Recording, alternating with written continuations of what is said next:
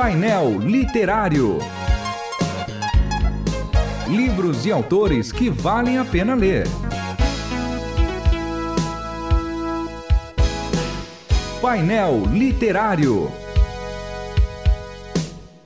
Sejam todos bem-vindos ao painel literário dessa semana. Me, como na semana passada eu prometi, a gente está de volta para falar sobre 100 dias com Jesus, continuar falando e aqui junto com o pastor e psicanalista Fábio Bentes e a Renata Burjato, né, junto com a gente.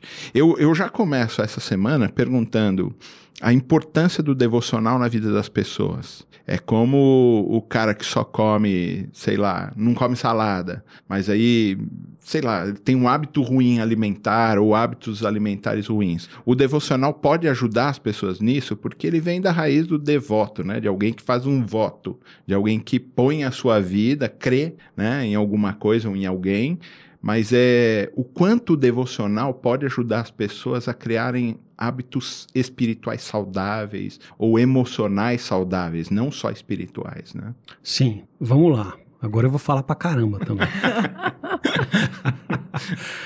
a minha filha chegou outro dia e falou assim: pai, eu, eu vou orar e quando eu termino a minha oração, parece que não mudou nada. Eu falei, filha, deixa eu explicar um negócio para você. É, poucas vezes na sua vida poucas vezes vai acontecer de você entrar para a oração e quando você sair, mudou algo ou mudou muito. É, muito provavelmente em situações críticas em que você vai estar com o teu coração assim devastado por uma situação muito triste, você entendeu? Quando você estiver numa situação crítica e você precisar naquele momento do conforto de Deus. Agora, por padrão, na rotina, a gente ora e ao final da oração não houve uma mudança significativa quando a gente for comparar em como nós estávamos antes. Ou muito perceptível. Né? Exato. Né? Agora, a analogia que eu mais gosto para devocional, oração, é o corpo. Por quê? Porque o corpo você vê mudança. Então o que acontece? A pessoa, e eu falei para ela, a pessoa que vai na academia, e ela começa o treino e termina o treino, a chance de ela perceber diferença do, do início para o final do treino é muito pequena. Agora, olha para essa pessoa depois de um ano treinando. Você vai ter diferença. Então, o que vai acontecer, filha, na sua vida de oração é você se perceber como uma cristã mais fortalecida e mais próxima, próxima de Deus, na medida em que você estabelece uma rotina de busca ao Senhor, né? Então, esse é um ponto. Outro ponto. Eu acredito que a leitura devocional ela é uma parte da questão. Porque um, um outro ponto que eu defendo com as pessoas é o seguinte: a informação a respeito de algo é uma parcela e eu não consigo mensurar o tamanho dessa parcela. Agora, para você obedecer algo, você precisa de oração e comunhão com o Espírito de Cristo. Porque saber não vai te dar as condições plenas de você fazer ou deixar de fazer algo. Então, assim, eu sei que eu não devo mentir, eu sei que eu não devo uh, ser infiel à minha esposa, eu sei que eu não devo roubar, eu sei que eu não devo me orgulhar, eu sei que um monte de coisa. A questão é como que eu tenho força para obedecer a isso? Então a gente está falando de oração, a gente está falando de, de de aproximação com o Espírito Santo de Deus. Então a devocional ela promove uma informação.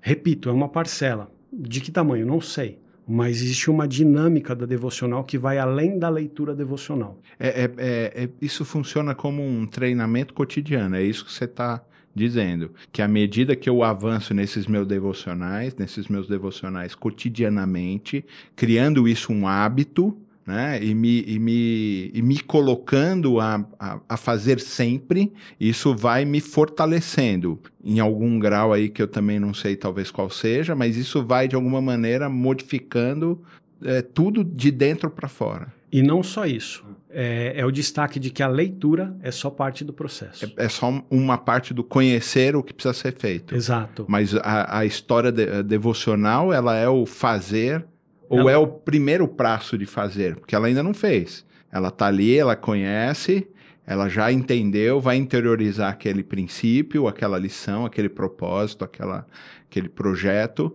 mas é só quando a situação aparecer é que realmente ela vai.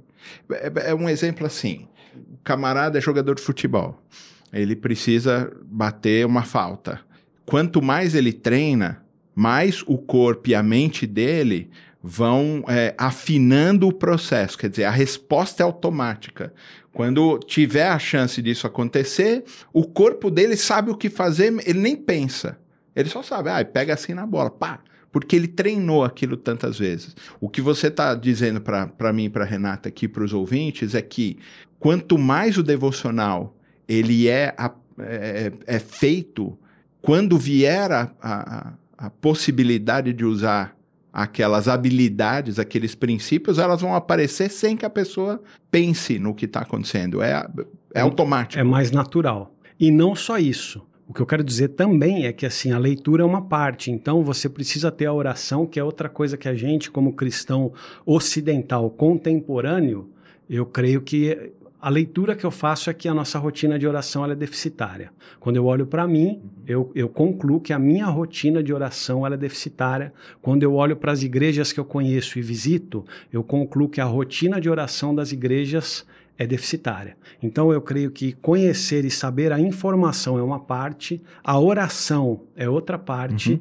e o espírito de oração, que não é o momento em que você está lá de olhos fechados e conversando com Deus, mas na sua vida você tem um espírito de oração, você poder falar com Deus em determinados momentos é uma outra parte, que é aquele momento, por exemplo, eu sei as coisas contra as quais eu luto na minha vida, e quando eu me percebo envolvido nelas, eu naquele momento falo, Senhor, me ajuda, eu preciso da tua ajuda. A informação eu já tenho, eu já sei o que fazer, o que não fazer. Eu já orei, seja no primeiro momento da manhã, seja na hora do almoço, seja no fim do dia. Agora, o espírito de oração, que é esse momento em que as coisas acontecem e que eu preciso que Deus, com o seu espírito, me oriente, porque se ele não me orientar, eu vou fazer de forma diferente daquilo que Jesus ensina, entendeu? Então, o devocional é o treinamento para a gente poder entrar em campo e fazer o que precisa ser feito de maneira uhum. automática. E acho que é essa é questão da sequência, né? Uhum. Querem 100 dias, até quando a gente pensar em neurociência, né? 21 dias, 40 dias, 100 dias, você está reprogramando o seu cérebro, né? E acho que quando a gente pensa em disciplinas espirituais, é meio você tá abrindo o caminho para que a graça possa correr uhum, mais livremente, uhum. né? Porque uma coisa é, ah, eu quero conhecer Jesus, beleza, eu não me alimento, eu não paro, eu não dedico tempo para isso, né? Como o Fábio falou, é muito mais fácil talvez a gente fazer mil atividades do que acordar cedo, parar e orar, né? Mas à medida que isso se torna importante, e a gente programa isso no nosso dia, se eu separei o tempo, eu vou fazer e talvez ao longo a gente só vai vendo os benefícios, né? Não é ali na hora.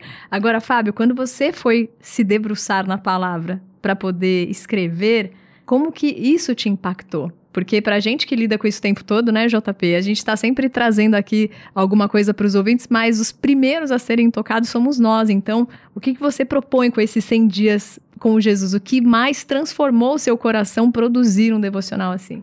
É, o impacto maior, Renata, é quando eu leio. Enquanto eu estava escrevendo, é, é, é mais trabalho é mais o cuidado de você usar a palavra certa, de você interpretar corretamente o Técnica, versículo. Né? Exato. Então você usa ali um, um, você tem ali um olhar cuidadoso e, e, eu procuro fazer as minhas coisas sempre de forma cuidadosa. É, é, é para escrever, para produzir, foi mais uma preocupação. Agora, o, o, o impacto, depois que você termina e você vê aquilo pronto, e aí você olha e fala: caramba, que gostoso, que abençoador né? E, é, e, é menos um olhar assim, eu vou usar uma palavra que é ruim de a gente usar, mas eu vou usar. É menos um olhar de orgulho do que você fez. Poxa, que orgulho, né? Porque no fim das contas, eu não sei, eu não sei se a gente pode, se a gente pode é, pensar em um orgulho positivo. Quando você faz Acho uma... que é uma satisfação, assim, Exato. aquele contentamento, né? Tipo assim, Deus seis dias depois descansou. Não estava é cansado, A gente mas... fica olhando orgulho uhum. como uma coisa é, ruim, né? Sim. E muitas vezes é, eu é, tenho orgulho das minhas filhas. Sim. Ah, mas quer dizer que... Exato. Não, não quer dizer nada. Então, assim, é, é, cada vez que eu termino um livro, você chega no final, você, você fica feliz. Você fala, poxa, que legal, né? Comecei, terminei. Ah, então, eu, eu, eu no final para mim foi muito abençoador. Eu gostei demais assim de ter escrito. Eu gostei demais de ter feito o canal do Telegram, ter bastante gente escutando. Então, enquanto eu produzia, o impacto foi menor. O impacto foi maior depois que eu terminei. Eu falei, deixa eu, deixa eu ler, deixa eu ver como ficou. Aí é muito gostoso. Bom, então nesse finalzinho, a gente vai trazer um pouco das temáticas. Eu sei que você já contou que o começo era ali sobre o Sermão do Monte e logo depois sobre as parábolas, né? Até porque sobre Jesus a gente tem um material imenso, né? Mas eu vou ler aqui um pouquinho para os nossos ouvintes para eles saberem como que vai ser o dia a dia, né? Não do 1 até o 100, mas pelo menos alguns. Humildade de espírito. Então, isso daí já começa muito legal, né? Porque às vezes a relação que a gente tem com a questão da humildade é totalmente diferente do que Jesus de fato está propondo em é. ser humilde, né? Questão da pureza de coração. Perseguição. Então, você vê, quando você começou a contar, né, que é a questão da dieta. Começou a salada, não dá. Mas quando você quer estudar a Bíblia sozinho, a gente pula as coisas que a gente não quer, né? E aqui você não tem como pular. Não tem como pular. vai falar de perseguição e que o cristão vai passar por isso. Sobre falar a verdade. Eu lembro que isso daqui me impactou porque, assim, são nas pequenas coisas, né? E às vezes a gente se preocupa com as grandes. Rocha ou areia? Então, é para você analisar onde que tua casa e do coração está construído. Tesouro escondido. Seguir Jesus e honestidade, entre outros que você vai poder encontrar. E agora no finalzinho, já que a gente já comentou para quem é o público-alvo, eu imagino que para todos, para aqueles que já são cristãos, vão ser abençoados com essa releitura, com essa meditação, mas para aqueles que não conhecem a Cristo, é um jeito de pegar na mão e ajudar a compreender de maneira ali mais ampla e clara. E por fim, como é que a gente encontra o seu livro? Quem quiser adquirir, tem que encontrar alguma plataforma digital, mandar recado. Tem que fazer contato comigo. Então, mas bora eu, lá. Mas eu sugeriria entrar no Telegram. Quem tem Telegram, procura Sim. lá 100 Dias com Jesus. No, no ano que vem vai mudar o nome do canal porque vai virar a propósito dos 40 dias de santidade. Mas quem quiser entra lá no canal agora, no Telegram 100 dias com Jesus e aí participa das devocionais do ano que vem. E pode entrar por lá também, em contato com você. Pode, pode entrar por lá. E adquirir o livro Exato. físico legal. também, que é um bom presente. Uh, legal, né? legal. Muito bom, agradeço sua presença. Primeiro agradeço por ter escrito né? Esse livro que inspira a gente e ajuda a gente nessa caminhada toda. Primeiro, muito obrigado por isso, muito obrigado por participar do programa. Obrigado, gente. Obrigado pelo convite. Valeu, Rê. Valeu, JP. Até os próximos. Até lá. Você ouviu Painel Literário. Produção e apresentação: João Paulo Gouveia. Realização Transmundial.